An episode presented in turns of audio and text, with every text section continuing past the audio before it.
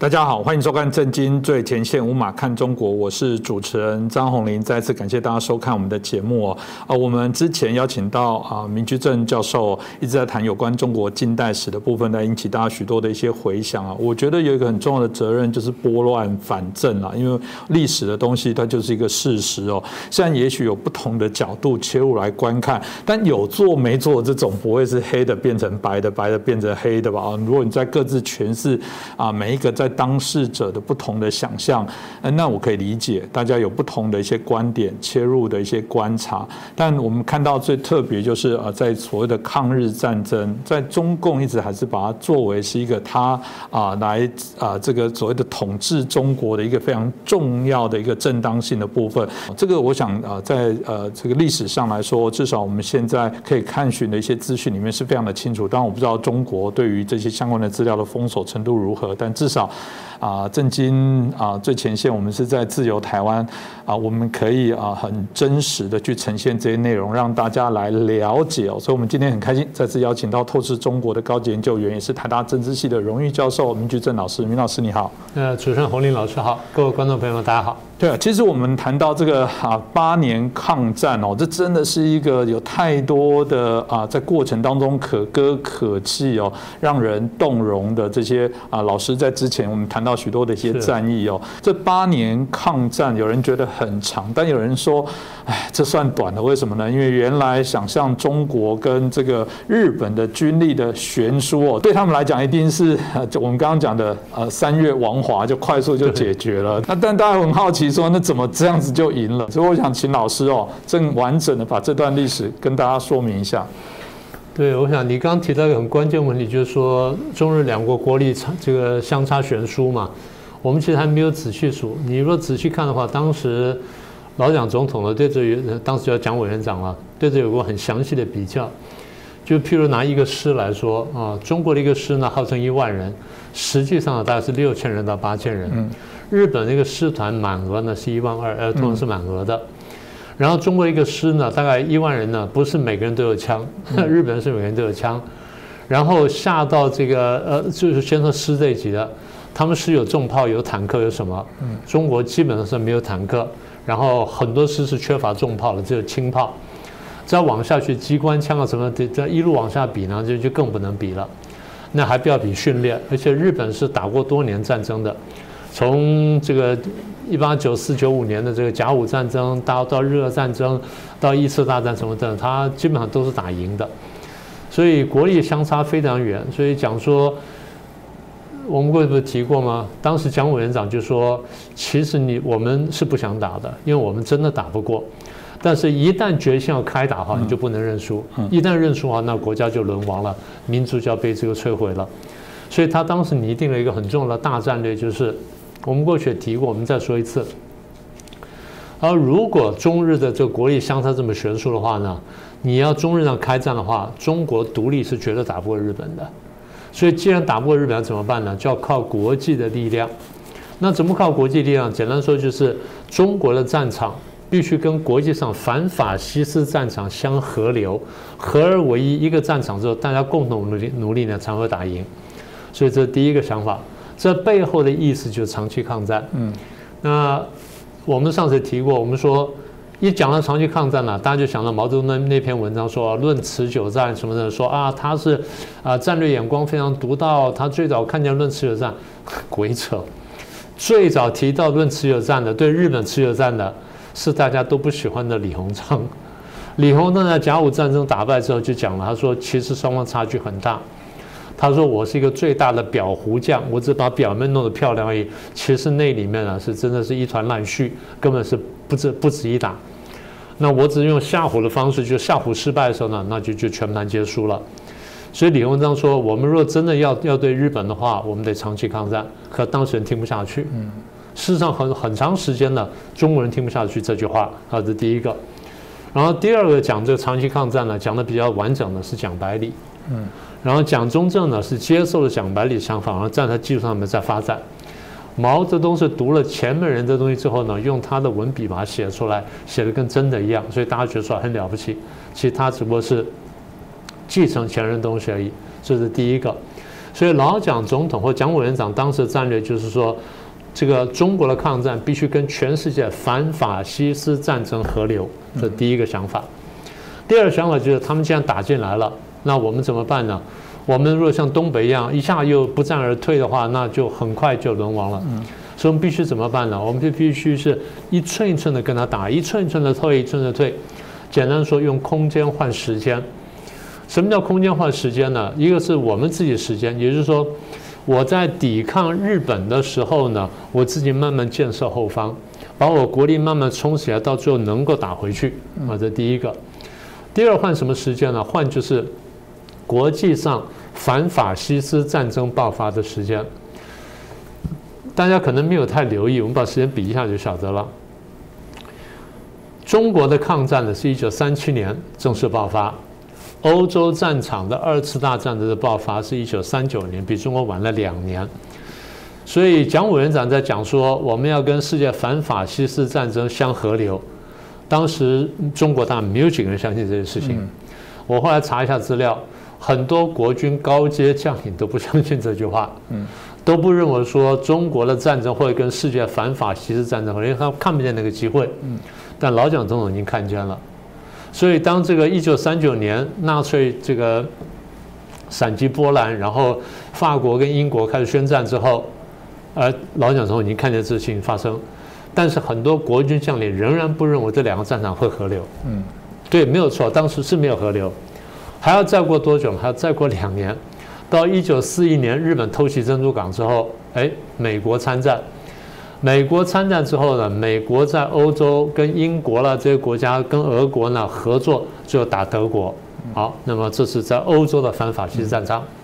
在亚洲呢，美国进来跟中国合作。在海上去打日本，然后我们中国在陆地上打日本，所以这样就变成说两个战场合流了。那大家这个时候才看见，好，所以看起来我们是有了盟友了。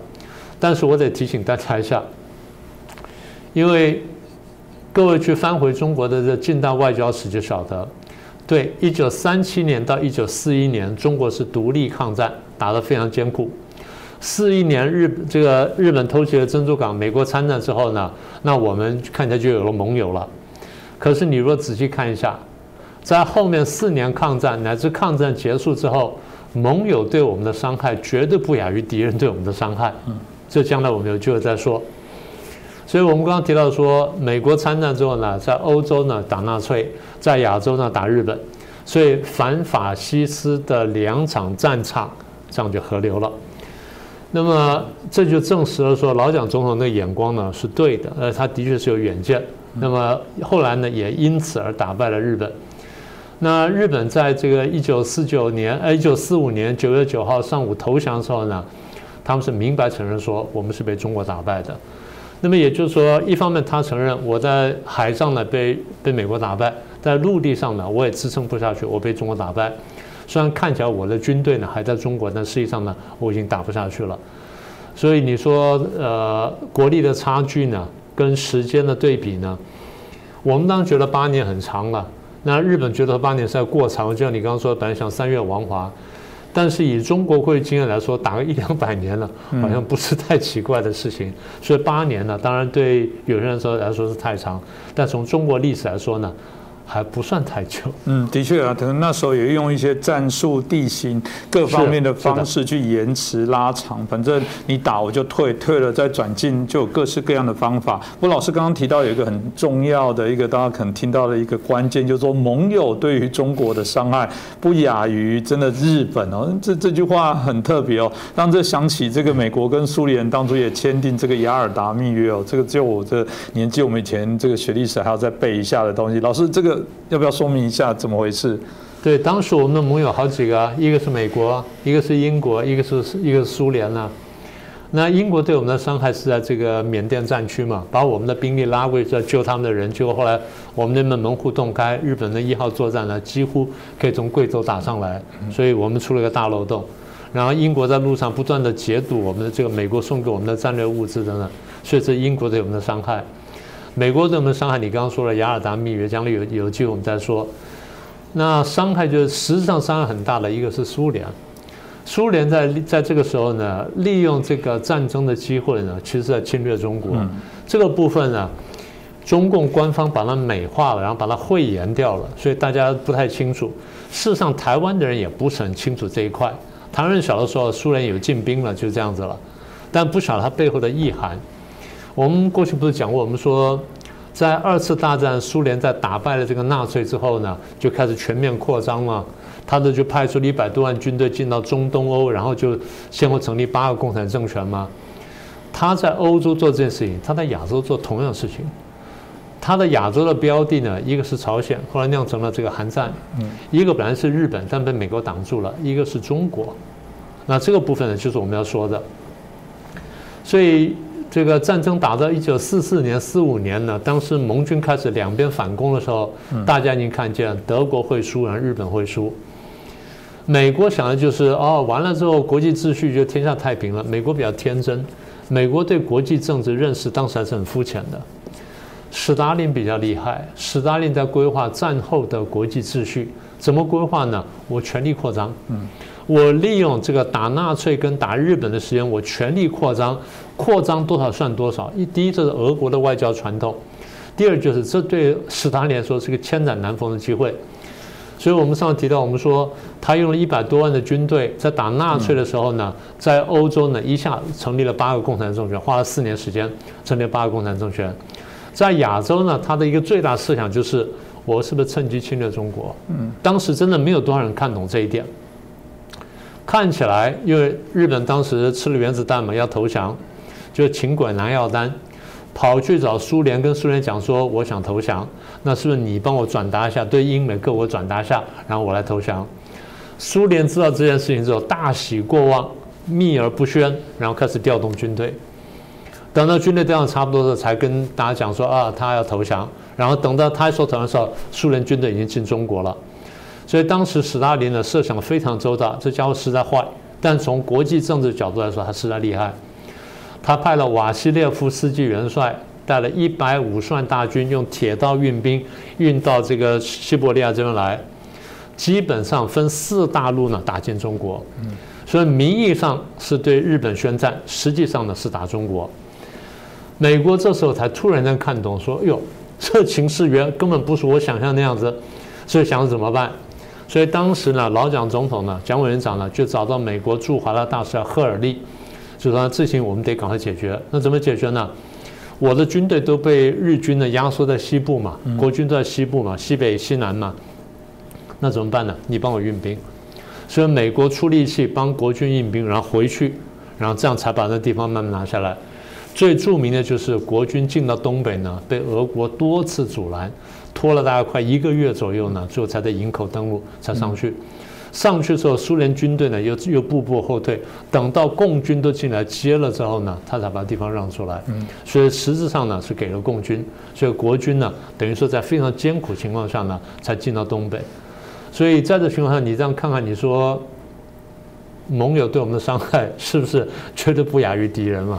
的确啊，在当时哦，大家各怀鬼胎啊，所以说呃，我们可以想象当时在整个大战过程当中，那其实很多的国际秩序，包含一些民主国家，其实现在跟现在我觉得差异是非常大，这也可以想象整个国际形势一些变化。那当回到当时在抗战过程，我记得老师在之前节目有提到说，毛泽东曾经形容说，在抗日的那时候是三国啊时期哦，呃，什么《三国演义》呢？为什么？因为他强的是蒋介石、日本跟共产党。那当然了，我们就好奇，当这个抗战啊胜利的时候，那那还是三国吗？还是变两国？到底当时毛泽毛呃当初毛泽东到底怎么样看待这样的一些情势呢？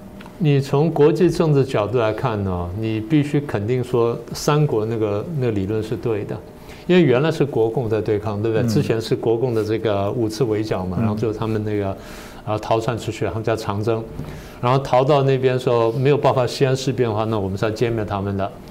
所以当这个这日本的侵略开始之后呢，它一下就变成三三国的力量，也就是日本的力量太过强大，强大到就是说国共不能再打下去了，国共再打下去的话就会被日本消灭。嗯，所以共产党非常聪明的就喊出了共同抗日、共赴国难宣言。那国民党没办法，就吃了闷亏，就只好接下来，所以以抗日为主。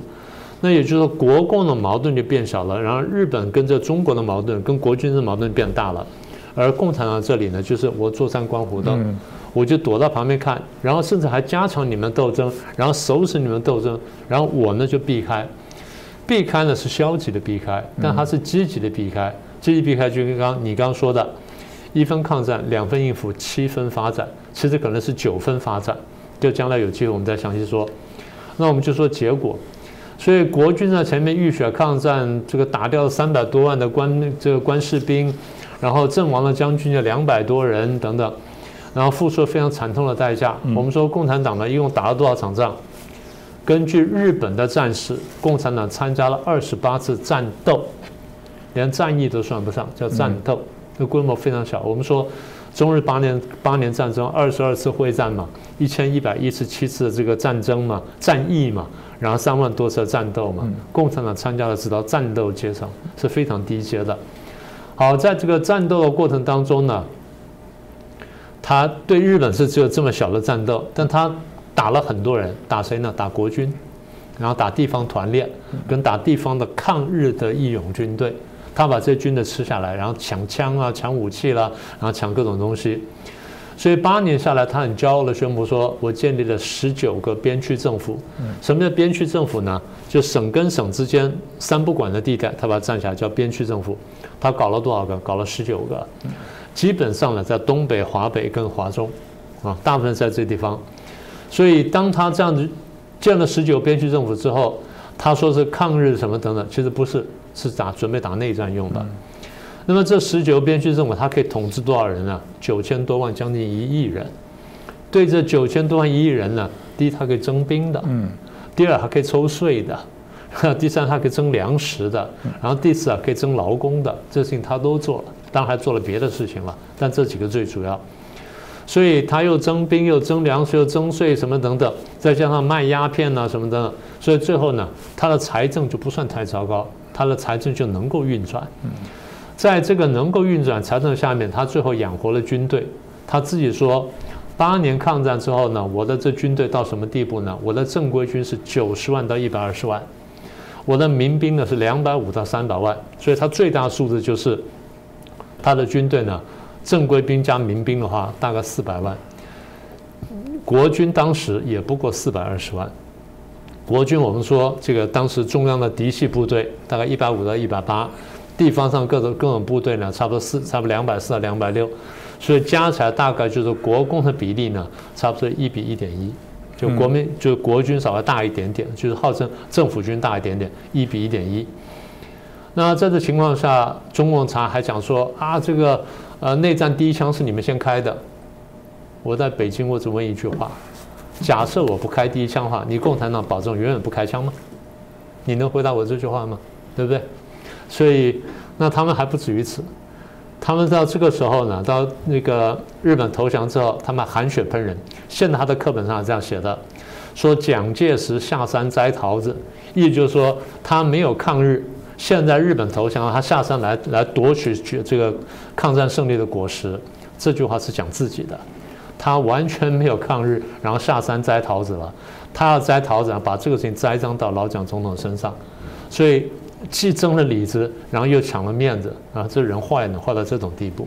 嗯，这个也是我们过去说过，中共所编写的历史哦，真的是一个要打一个问号，甚至要反着来看哦。那当然啊，从老师刚刚所提到的，哇，他已经聚集这么大的一些兵力哦。后来我所知道，还有包含这个日本投降，还接收了一些武器啊等等的这些部分，他显然已经准备好打内战哦。那当那时候，我们刚刚也提到一个很特别的角色，就是苏联哦，当时也是这个老师说了，进入到这个东北，所以他。它又产生了，把这个是否有打乱了这个所谓的中共原来毛泽东的一些步调呢？产生了什么样的一些影响？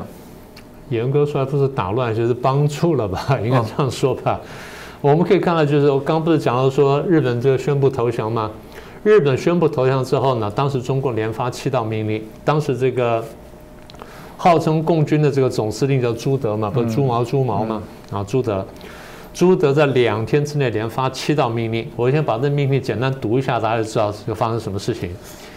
第一道命令是八月十号发的，他说延安总部呢，现在发表命令如下：啊，日本宣布无条这原话啊，日本宣布无条件投降。同盟国在波兹顿宣，我们叫波茨坦宣言，它叫波兹顿宣言基础上将会商受降的办法。所以我就朱德啊，特别向解放军的解放区的各武装部队发布命令如下：就朱德对解放军发命令，这是一号命令。他各个解放军任何的抗日武装部队都可以依据波茨顿宣言，然后向敌方，就向日方呢，在中国的驻华的军队跟敌方的这指挥机关送出通牒，送出通牒，限他于一定时间之内交出武装，在交卸之后，我们把它当战俘处理。嗯，然后同时的第一，这第一点，第二点，各抗日部队啊，解放区各抗日部队。可以对魏军跟魏政权啊，像什么殷如耕啊，什么这些魏军魏政权啊，冀东防共自治政府了，然后发出通牒，然后限他交武器，然后这个以战俘处理啊，这第二个。第三呢，如果碰到抵抗的话，可以坚决攻击攻击，而且消灭他。嗯。然后第四呢，占领之后呢，进行军事管理。你觉得他在干什么？嗯，他在接收嘛。嗯，他在接收嘛。大家不要忘记啊。他原来是个叛乱团体，在开始抗战之后，编为这个八路军跟新四军。新四军后来因为伏击国军，最后被解散了，被消灭了。但中共自己又重建新四军，所以他现在是什么呢？他现在是一个国家中华民国国军的最多是八路军，八路军是不可以自己下命令的。嗯，这个命令必须是国军来下的，对不对？谁来下呢？蒋委员长下，蒋委员长对各战区，然后这个各指挥官说：“你们要干什么？干什么？干什么？”轮不到他来讲这件事情，而他现在讲什么？他现在是全面的，像这十九，我们前面讲的十九个这些区去发命令，而跟其他的各地方武装，即便没有边区政府呢，他也下同样命令。这是第一号命令。第二号命令呢更具体了啊，他文字这样讲的。为配合苏联红军进入中国境内作战，并准备接受日满敌卫军投降，啊啊，这目标这样哈。我命令吕正操部从山西向哪边进发？张学师部从河北察哈尔向哪边进发？万亿部队向哪边进发？李运昌部队向哪边进发？你觉得他在干什么？嗯，啊，这第二号命令，第三号命令更精彩了，为配合外蒙古人民共和国军队进入内蒙及绥远、热河、察哈尔等地作战，并准备接受他们投降，我命令贺龙部向哪边进发，聂荣臻部向哪边进发。这第三号命令。第四号命令是讲说如何抢夺山西的汾河流域跟太原城，啊，第五号命令就是我命令啊，为了肃清中国境内的交通要道的敌卫军队，并且准备接受敌卫军投降，我命令所有沿北宁路、平绥路、平汉路、同浦路。正太路、金浦路、龙海路、粤汉路、广九路什么等等，我还没全部读完，我把重点读完。等铁路线的跟其他解放区区的一些交通要道，两侧的抗日部队呢都可以来接收。换句话说，抢占交通线，这战略上是非常高明的动作。但从政治上呢，这是汉奸行为，是不是这样？嗯。第一，你。蔑视中央政府的命令，中央政府没有叫你做的事儿，你自己做了，这叫盲动妄动，或者叫叛变行为。好，这第五号命令，第六号命令啊，很也很精彩啊。为了配合苏联红军进入中国及朝鲜境内作战，然后解放朝鲜人民戴个漂亮的帽子。他说：“我命令华北作战的朝鲜义勇军的司令武庭。”副司令蒲孝山、蒲一宇立刻率兵随同八六八路军跟原东北军各部向东北进兵。你觉得他在干什么？嗯，好，好，这是第六号命令。第七号命令就是刚刚讲的一号命令中的一个部分，开始对只要攻下地方全面军管。换句话说，我们看到就是两天之内，从八月十号到八月十一号，他们真的没浪费时间。嗯，日本是八月九号宣布投降，对不对？然后，他们八月十号、十一号就连发七个命令，让他们大家注意啊，共军从山西、陕西这带向东边进发，向哪边进发呢？进中国东北嘛，嗯，就进中国东北，很明显的，刚刚讲说进哪里进哪里。进哪里，所以一路就向东北进发，所以最后国共内战呢，首先在东北爆发嘛，所以最后这个林彪部队也进东北嘛。那这样他在东北就拿下了一个，就等于是拿下根据地。所以接上我们前面讲的，苏联的红军当时进了中国东北，一百五十万人进来，进来之后，我们国军回来的时候，他应该让出来的，嗯，应该是给国军接收，但他没有。他在阻挠国军的接收之外呢，他把武器库给了这个共军，然后同时呢，又这个让共军进来。当共军换防完毕之后，他才退出来。所以。最后你看呢，就是国军呢要进去之后呢，处处受阻，然后俄军在这边挡住，俄军挡完之后呢，派共军进来，这是共军和国军在在东北犬牙交错。所以你现在看见的局面就是，如果共军进不来的话，那就苏联侵略了，啊，这第一个。第二就是苏联最后当然是有点心不甘情不愿的，把这东西交给了这个共军，共军还不敢讲说苏联在东北干了什么事情。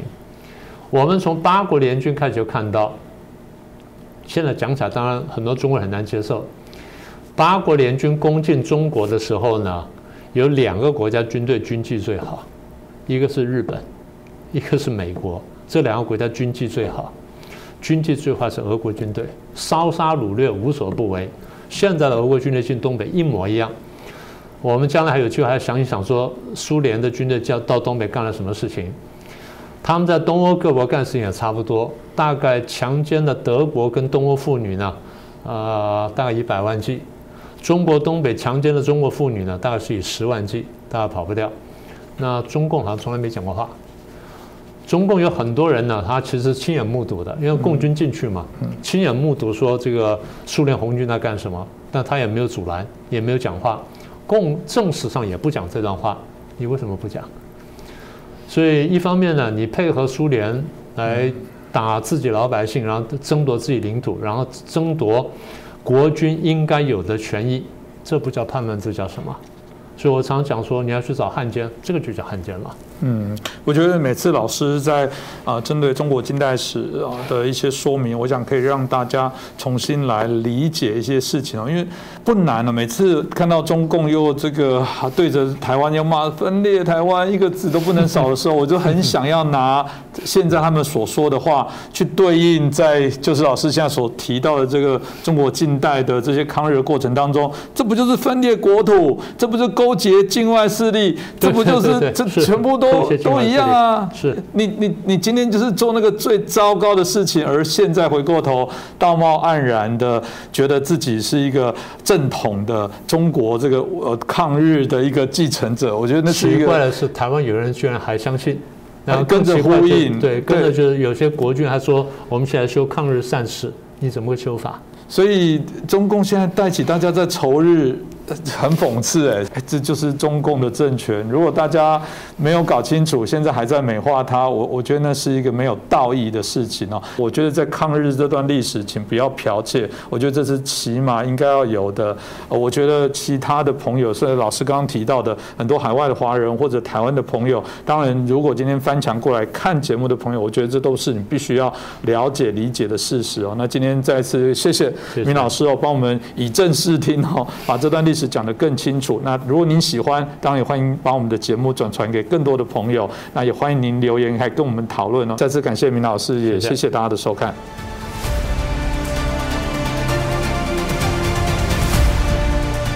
各位震惊最前线的好朋友们，我是主持人张宏林，欢迎订阅我们的频道，也记得打开小铃铛，掌握最新节目通知，让精彩评论不错过。更欢迎留言转传影片。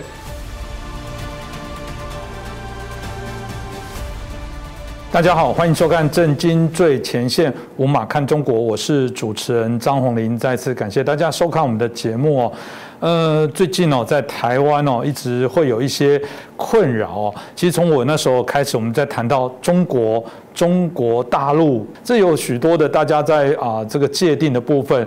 那我们看到最近又艺人啊，这个提到什么这个啊，把它比喻成这个像教小孩一样，如果这个小孩不听话，就打他两巴掌，就让他知道厉害。这大家这个非常的惊讶，说怎么会在鼓励这个中国适度的要教训一下台湾？所以我们看到许多的艺人哦，过往的部分很单纯的是能闪就闪，现在不闪也属于一个表态。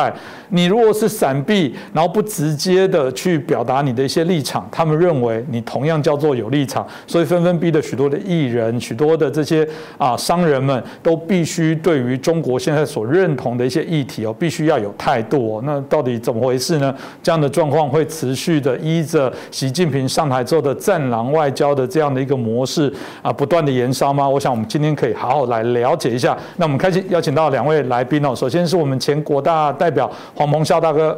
大家好，是那另外是我们国策研究协会的咨询委员，我们董立文教授。主持人各位朋友大家好，是很很开心哦，邀请到啊两位哦，也是我们这个节目的镇台之宝，这个常常都提供我们许多的一些中国啊议题的深度研究。我想这个议题对两位老师应该都不陌生，常常都会遇到，包含所有现在大家会谈到说中国就开始有玻璃心了，开始对自己来讲有许多觉得是没有自信哦。我们谈到武。武汉病毒很单纯的原因就是它从武汉起源，大家是很快速的作为一个记忆注记的部分，但后来中国就透过各式各样的压力哦，为什么这个我们要从这个啊武汉病毒最后改成新冠病毒？这中间的一些转折，到底真的中国有这么玻璃心吗？为什么会这么走？我觉得这请教一下彭教大哥。其实中国啊的这种现象，不是中华人民共和国才有。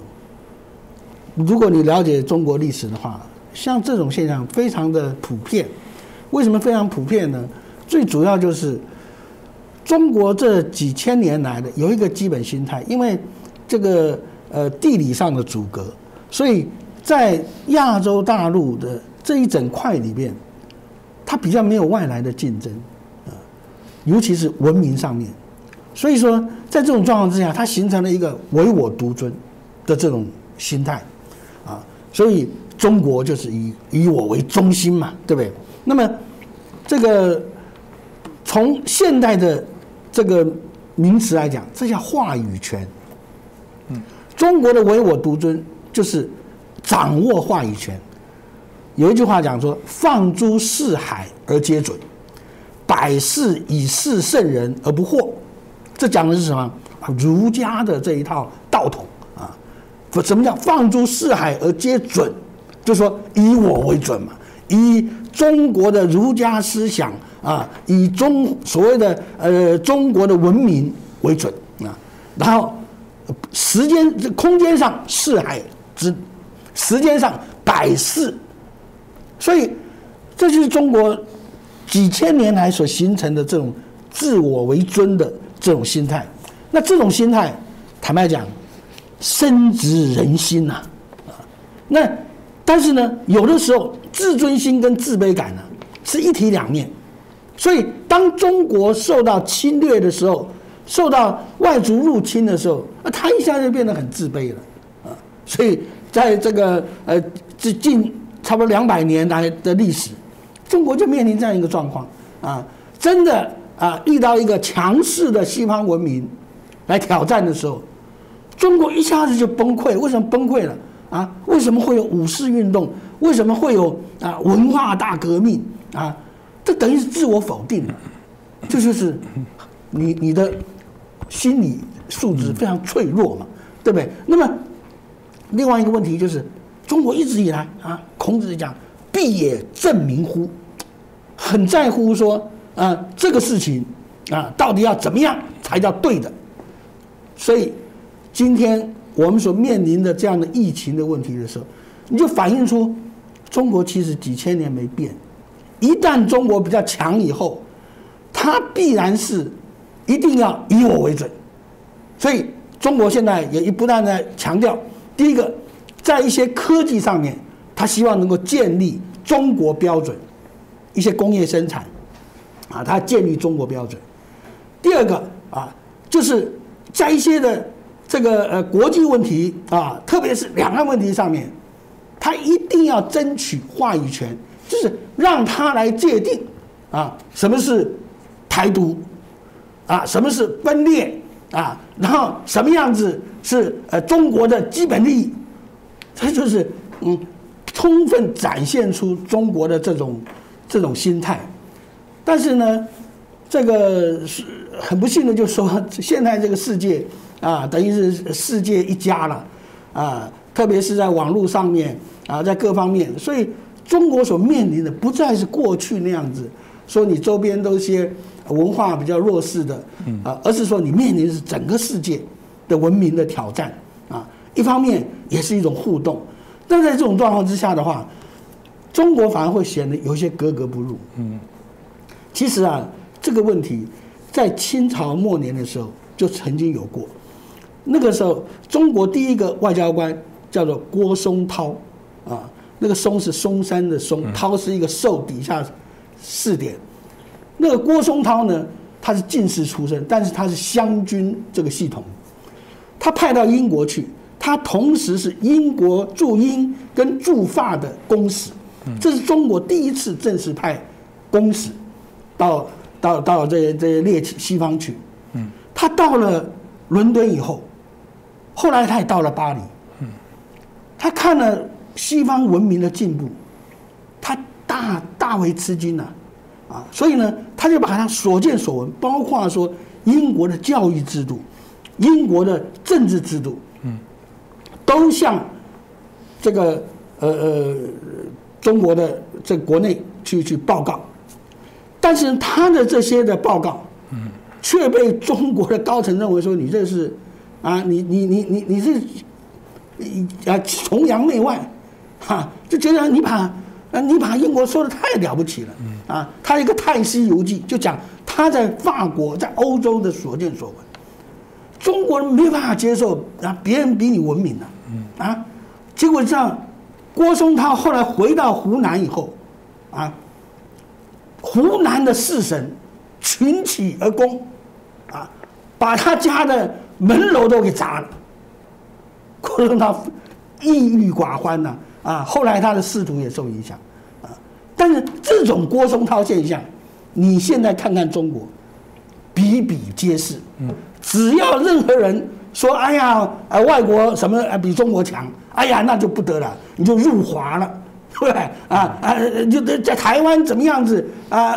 这个表面上看起来啊，房子很很破旧啊，市容很旧啊，但实际上台湾的软实力、潜在的实力远超过中国，那也不得了了啊！所以他以为说他是大人啊，以为说台湾是小孩啊，你打他两巴掌，坦白讲啊，这是很无聊的一个比喻，而且完全不了解说。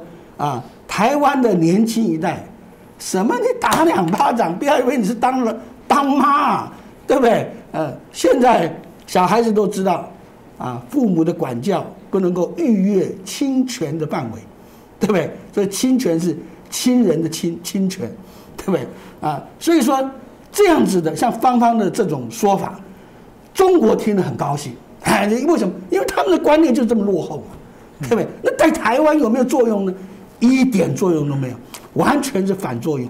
所以我说，中国在呃这个二零二零二二年一开年以后，他做了两件反统战的杰作，一个就是谱了一首歌啊，还是找台湾的这个作曲家谱的啊，然后他们做的 MV 啊，花了很大的本钱在那边搞宣传，叫我们同唱一首歌。结果台湾在台湾啊，一点作用都没有啊，因为引不起共鸣嘛。啊，反而后面有很多很多后面接下来的啊，我们同唱一首歌，呃，这个我们分手吧，啊，或者说我们同唱一首歌，money money money，对不对？嗯，没有共鸣。第二个就是芳芳的这个事情，中国觉得说，哎呀，你看看。啊，一个台湾的啊，所谓的第一女丑啊，到我们这里来配合我们，又是天安门怎么样？又又啊，但是在台湾有没有效果？完全没效果，而且是反效果。所以我说这叫反统战的杰作。所以我们现在可以看到说，呃，中国的这种自以为是，中华人民共和国，我的人完全的全盘接受下来，但是显然的，由于七十几年的这种这种分隔，使得台湾的观念跟中国的观念越差越远。那么台湾内部虽然也有这样的人，但是基本上都年龄偏长，啊，年轻一代的离跟中国的观念的差距越来越大。这个我就想说，这就是两岸之间啊，除了说政治上的这种阻隔跟不同以外，这个思想观念的不同，这种差距可能不止七十年。是这个差异很大。对于台湾出生的艺人，特别年艺人越来越年轻了，他从小基本上来说。呃，就是一个我们谈到的天然台、天然毒的这样的一些状况之下，他们如果真的为了生计想到中国去做一些发展，显然都被逼迫必须要表态哦。是否未来的艺人啊，尤其台湾的艺人，再也没有模糊空间？你只要去啊中国发展，一定都得必须要去做这些相关的效忠，这种会不会变本加厉？这个今天就请我们董老师来把个脉一样。虎年的发展，这个真的就是要变成是越来会越演越烈的趋势吗？肯定会越演越烈。呃，但是我先解释一下哦，就是说关于这个中国认同，有中国认同不是错事，就是说甚至主张统一都都没有错。所以说相关的哈，譬如说血浓于水、落叶归根等等等等等，两岸一家亲，这些都没有错。不过要注意的是哦，所谓的认同哈，那是一种心甘情愿的认同，这第一点重要的，心甘情愿。第二点更重要的，在所有的认同里面，你必须可以自由开放的讨论。在我们台湾，譬如什么叫台湾人，什么叫新台湾人，那是开放性的，大家可以表达大家的意见，那这种认同才是真的、合理的、正确的。那为什么说中共的那些中国认同是错误的？因为它是强迫性的，它是暴力性的，它还有专制性，就是说是蛮横的哈。简单的说哈，这个中国人是什么？可不可以让每一个中国人可以自由的表表达中国人应该是什么？中国人是什么？什么样的中国人才是光荣的中国人？每一个中国人有没有那一种好权利、自由权利？你来来清楚表达，这样子所凝聚的中国认同，我相信一定是强大的。不过今天的问题就是说，什么叫中国人？那是由中共说了算。对不起，中共也只是中国的一部分而已。简单的一个比例啊，中国共产党党员一亿人嘛。中国的人民有十四亿人，所以说你中共也只不过是那十四十四分之一嘛。那另外的十三亿人有没有权利？有没有这个自由可以表达他对中国人的想法？这才重要。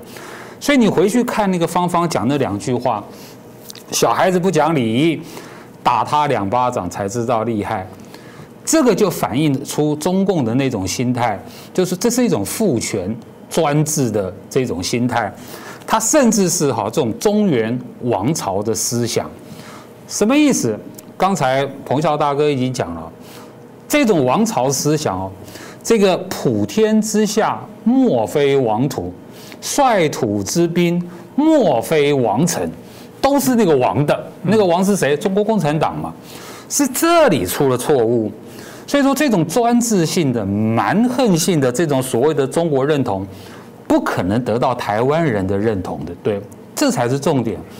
相关的例子啊，在一九九六年、九五年那个时候，台海危机的时候，其实当时的我们的总统李登辉，他早就讲过了，中共再大也大不过我爸爸。因为李李总统那个时候已已经感受出怎么会有这种这种王朝那个天朝的心态，他已经他感受的哈十分的痛苦。我们的李登辉总统。我再讲一个两年前的例子，在美国的那个啊，这个美国川普政府的那个中国的测试余茂春嘛，有没有？余茂春帮这个川普出策嘛，哈，这个这个中共非常的痛恨他，竟然宣布把余茂从从他的家族、从他的族谱里面除名。余茂春后来公开的讲，这个就是中共荒谬可笑的地方，把一个我从来没有听说过的家族把我除名，把一个我从没看过的这个族谱名册把我除名。这个就叫荒谬，这个就显示出我刚才说的中共的那种荒谬的心态，就是那种王朝思想、专制思想、父权的心态。这个心态很可怕哦。就说你只要一认同这种中国认同的话，那对不起啊，后面还接着没有国哪有家，对不对？没有国哪有家？所以每一个个人，每一个中国人都是可以牺牲的，为了那个所谓的大中国的荣耀。好，那我刚才也讲了，我也认为说，二零二二年，今年，今年中共的对台政策已经很清楚了，他就是要逼迫台湾人选边站。他就是要逼迫统一，所以说这个在这个习近平的的那一句话哈，就是说所有的台湾人民要跟台独划清界限，有没有？习近平已经讲了很多次了，汪洋后来又补充，对不对？每个人要跟台独划清界限，汪洋还要求这个这个我们的啊台企台商，过去汪洋讲的，过去你们是中国改革开放的受益者，现在。你应该要成为这个祖国统一的创造者，是什么意思？汪洋、中共已经要求每一个台湾人，不只是台商台企，你要为统一做出贡献。所以说呢，我刚刚说过，就中共的对台政策现在已经很清楚了，今年以来，他就会逼迫所有的台湾人要选边站，他的选项只有两个，一个叫做统一，不统一你就是台独，没有那个中间选项。所以说呢，你就可以看到哦，方方的这种表态。那中共逼迫台湾人统一呢？第一个，他会先逼在中国大陆的台湾人，他他们今年会会全部倒霉。啊，中共会先逼他们嘛。那逼迫的方式呢？这种哈表态哈有四个层次。第一个层次啊，叫做啊逼迫你，哎要要反对台独，支持九二共识，有没有？嗯。这个是最低的层次，再进一步逼迫你，你要这个认同啊，这个中国人，你要认同祖国。第二个是逼迫你的认同，结束了没有？没有，还有第三个层次。第三个层次逼迫你拥护共产党，拥护习近平，对吗？党嘛，嗯，结束了没有？没有，还有第四个层次。你前面那三个都都已经表态了，好，我我最后要你要支持统一，你要创造统一，所以呢，这是四个层次的问题。那你从芳芳的这个，我我相信芳芳她不是被逼的，我相信芳芳是基于她自己的考虑等等哈，她说出她的认同。但是后面在中国大陆的台湾人。今年我刚刚说的那四个层次的表态，或不会不同的会呈现出来。简单的说了，我们后面还会看到好几个方方出现，所以今年的状况大致就是这个样子。是刚啊，这个董教授、董老师提到一个蛮重要的关键，是你今天只要不是支持统一，你现在台湾最多调查叫维持现状，维持现状就是搞独立，就是你就是不想要被我管控，所以你就是有谋反，有想要这个独立之心。哇，这样子的框架一套上去之后。那怎么玩呢？国内的政治怎么玩？包含大家会谈到国内的现在的最大在党国民党要怎么玩哦？我们有时候很懂，有为为难跟无奈哦。在最近台湾的一些民调也看到说，国民党的支持率甚至讨厌度都高达到六成哦。呃，常有人说，哎，你们不批判执政党，执政党是执政的。不过在谈中国议题，的确比较多的侄子还是会在谈国民党的角色。过去我这年纪就是被教育要反共。呃，我都永远记得一二三自由日。我从小看过非常多反共书籍，我在服役的时候还要谈反共的口号。大家就说过，现在最早转弯跟跑走的又是国民党，让大家会有点错愕哦。所以大家就在问说，那国民党到底怎么了？所以为什么国民党会从所谓的原来的反共到现在，不要说他舔共了，亲共总有吧？或者在呃在中间一点来讲啊，这个有共，但这怎么回事呢？不是蒋经国都说这个不接触、不谈判、不妥协，中间到底出了什么事情？彭笑大哥，呃，说到这点呢，我我个人的感慨是非常深刻的，因为呢，这个我十六岁就加入国民党，啊，那个时候还在高中啊，嗯，这个呃，不是因为教官来招我的，而是我主动加入。然后呢，我后来读军校，我读的是政战学校。各位各位要知道，军校事实上就是党军学校，政战学校那更是啊，嗯，以前的政战是什么叫监军啊？更早叫什么啊？叫党代表。以前的国民革命军里面有所谓的党代表啊，这就是什么？就代表党来监督军队的啊。所以这个，所以我我我的出身背景当然是啊，非常的所谓的蓝嘛，蓝蓝蓝透了，对不对？但是而且我还在国民党里面，这个后来我军职外调到国民党中央，还在国民党的中央政策会当过总干事。总干事在国民党里面叫甲等职，算是这个呃呃高比较高阶层的，所以我对国民党的这种转变，坦白讲，我非常的感触良多，因为呢，怎么一个党会变成这个样子？有人说：“哎呀，你们啊背离了国民党啊！”我现在是国民党的主要批判者之一啊。那为什么这样子？不是我背离了国民党。是国民党背离了我们这些啊这些党员嘛，背离了国民党创党的那个宗旨，背离了国民党到台湾来改造以后啊这种反共的基本立场。所以这不是我们背离他，是他背离了我们。那为什么何以自知呢？我觉得这个主要呢是在。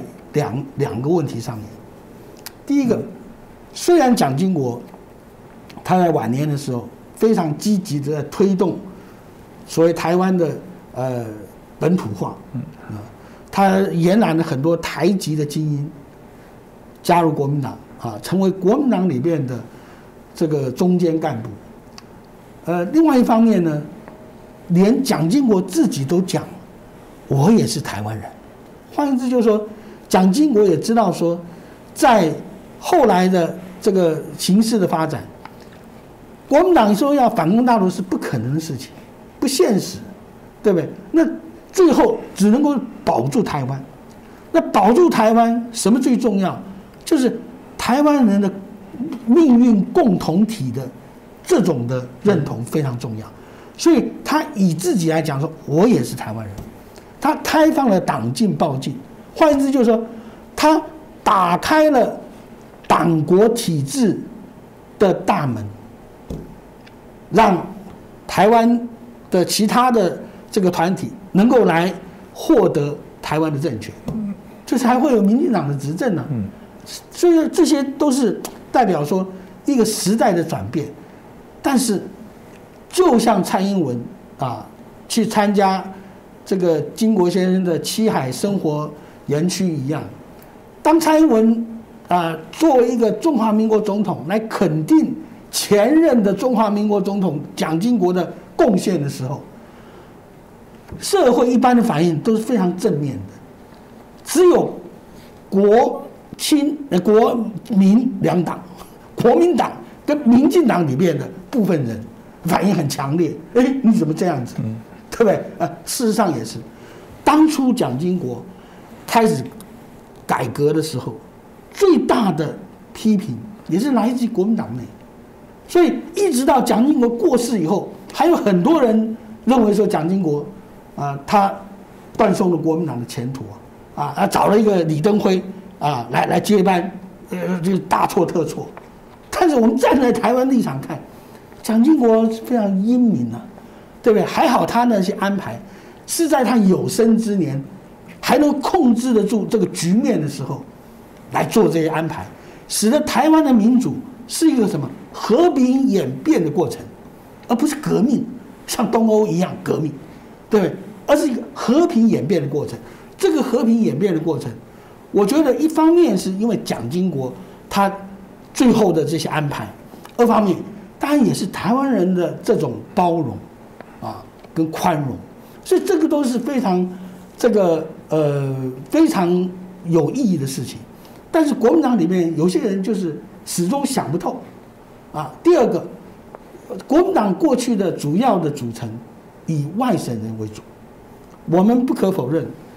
省级的这种差异跟情节，一直都存在的。嗯，而且我觉得说，这个我作为一个外省人，我父母都是从江西赣州过来，啊，那么我个人的观察，因为这个我以前我父亲做警察，所以各地全台全台湾各地轮流轮流调，所以我住过台湾很多地方。有的地方是闽南人的地方，有的人是客家人的地方，所以我闽南话、客家话都讲得很好。那么我跟本省人的接触很多，所以对我个人来讲，我们家来讲没有什么亲省级的问题。我母亲走遍大江南北，她说台湾人最好，这是她很客观的一个比较。那么我到了军校，我才发现说，哇，省级的问题这么严重，因为军校里面很多都是眷村出来的。过去台湾的眷村都是外省，都是从大陆过来的，所以说，眷军校里面的省级的结构是外省级居大多数。那么我才发现说，哇，原来啊，省级情节这么严重。然后我所感受到的是外省级的对本省级的这种轻视。我觉得这这个是，呃，很多外省人不自觉啊。那么。呃，但是因为我的生活背景不是不一样，所以我才有这样的一个感觉。这个问题使得说，当国民党失去政权以后，国民党里面的这些很多的党员，特别是所谓黄复兴党部，黄复兴党部是什么？就是像我这样的军校毕业的职业军人，退伍以后啊，国民党里面有一个特殊的党部叫黄复兴党部。所以你看，我们这些，你我刚才讲，军校已经是外省人居多了，那我们所受的又是党国党军的教育，啊，要忠党爱国，所以你想想看，这些人在国民党里面，啊，他后来成为黄复兴党部的组成部分，嗯，你可见的国民党会是什么样的一个状况？而且最特别的是怎么样，在国民党的很多组织里面，它非常松散，嗯，只有黄复兴党部。是凝聚力非常强的，它的同质性非常高的，所以当其他的一些党部都很松散的时候，黄复兴党部的这种凝聚力啊，这种一致性，就变成说现在左右了国民党的党内初选、主席选举、总统候选人的这个初选，所以在这种状况之下，造成了国民党整个的这种向统统的方向。在这个难以分割啊，当然另外一个就是很现实的问题，选举，我们台湾讲说两靠两票，一个是选票，一个是钞票。国民党自从这个呃民进党上来以后啊，推行所谓的转型正义啊，国民党的党产，因为这个党产都是事实上都很多接收日本人，嗯，那么应该是属于政府所有。而不是应该是某个政党所有，所以这些党产的部分后来都基本上都清零，都回归给国库了。那使得国民党就没有了党产。国民党过去啊，他只会打这种呃有钱的仗啊。你叫他说上街头，他又没有群众基础啊，然后没有钱，他又不晓得怎么打仗。所以在这种状况之下，如何的寻求这个钱的来源？对国民党是很重要的一环，那么所以一开始国民党就很这个很努力的去希望说大陆台商能够支持，但是大陆台商要支持国民党，主要关键在哪里？关键在中共嗯，因为大陆台上什么台商协会什么真正的背后都是中共在控制嘛。所以说，大陆台商支持国民党，呃，这个这个要要如果要捐赠国民党政治现金的话，中共的态度很重要。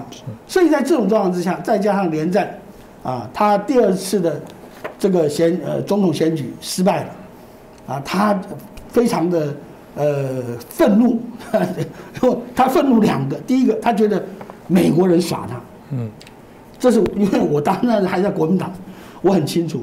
第二个，他很愤怒，认为台湾人不接受他。嗯。啊，他觉得你看我我祖父连横，啊是呃台湾通史的作者。啊，我父亲啊这个抗抗抗日的时候啊啊到到祖国效力啊，这我们是台湾的这个呃主要家家族之一，结果在台湾没有得到应有的资，所以这个这个连战啊，他就觉得好，他带国民党。说国共融兵，哈，然后啊，造成了所谓第三次的国共合作，那合作什么呢？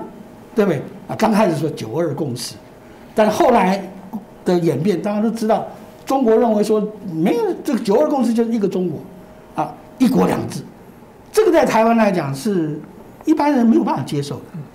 那么我在这里我也提到，啊，我们刚才提到说，呃，这个中中国中共对台湾的很多渗透。啊，对国民党的渗透，对台湾的，你看整个媒体，啊，都是什么台商嘛？旺旺集团不就是台商吗？啊，他买了多少台湾的媒体？啊，然后为什么他买这些台湾媒体？目的很清楚嘛，对不对？所以说，中国就透过台商，透过对国民党的渗透，一步步的在台湾很多的地方都渗透。那大家想说？哎呀，那台湾不得了，那不是完蛋了吗？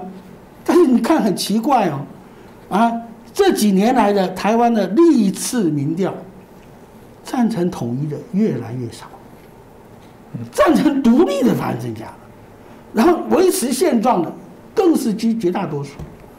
国民党花了这么大力量，啊，国民党的支持度、好感度都在往下跌。这里我们就讲到一个，啊。疫情延烧两年以后，全世界很多国家，大家都在讨论一个问题：我们是不是要与病毒共存？是。共产党啊，跟病毒一样，在蒋介石的时代，啊，清零，对吧？只要有匪谍抓了，不是枪毙，那就是啊，这个呃刑期非常长的这种这种监监狱。但是呢？后来，现在坦白讲，现在大家都知道匪谍在哪里嘛，哈，对不对？呃，照以前的标准的话，那一堆啊，嗯啊，但是为什么没有作用？啊，现在又变成说，我们与病毒共存，因为台湾的公民社会越来自觉越高，啊，不是民智已开啊，现在公民社会的那种思想观念的进步，嗯。比政府、比执政党还更前进，所以在这种状况之下，你想说它渗透这个台湾，不是这么容易。尤其是你这么这么落后的一种思维啊，这些做法，不是说你掌握了媒体就能够怎么样。所以这就是什么？我们与病毒共存，而产生了免疫力。这个免疫力对共产党的这种免疫力是台湾。目前跟未来发展的最主要的一个支持的力量。是哦，真的，台湾因为有民主的疫苗在 DNA 里面哦，的确比较能对抗中共的病毒哦。其实亲中跟所谓的舔共那个界限，当然啦，我我觉得刚刚已经谈了，有很多容易区分的部分，但对中共来说，你也没有这种选择的空间啊。那怎么办呢？这条界限从你的看法，到底什么是亲中，什么是舔共？那个大家有办法来区分吗？好的，其实区分的方法其实很简单哦，就是说什么叫做。亲中哦，什么叫做舔共哦，或是舔中？呃，这里面哈，就是看你有没有原则，有没有底线，有没有是非的观念。换句话说哈，你想要跟中共好相处，你想要做生意可以，但有没有是非原则底线？那这个是非原则底线表现在哪在哪里？第一个，你敢不敢正视中共的他的暴政跟暴行？你敢不敢正视？第二个，不只是正视哦，你敢不敢抗议？你有没有看到？你有没有抗议？你敢不敢挺身而出，告诉中共这是不对的？你敢不敢？这个界限我觉得非常清楚，就是说现在在台湾呢，哈，很多人的情况，或者说某些人的情况，我们为什么会说他贵中，说他舔中？他不但哈不敢抗议，他还甚至假装没看到，躲避。就对了，就中共的暴政跟暴行，包括中共在香港做的事情，中共在新疆做的事情，中共对自己中国人民迫害人权做的事情，更不要说中共对台湾做的事情，包括这个武赫，对不对？这种这种种种的外交的打压，种种的，你有没有看到？你看到了，你有没有跟他抗议？你有没有反对？那这个里面哈。我觉得比较糟糕的就是说哈，呃，从假如刚刚谈到国民党，如果从国民党的角度来说的话，其实中共已经在抄国民党的家底，抄国民党的坟墓，嗯，抄国民党的祖先牌位。最近不是呃，蔡英文总统不是到蒋经国的这这个纪念馆啊那个园区啊讲了一些话，结果我看国民党的反应是非常激烈的。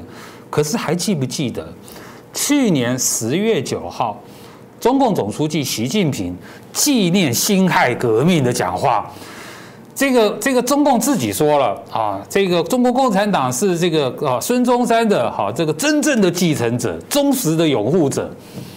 国民党啊是叛变，国民党敢不敢吭声？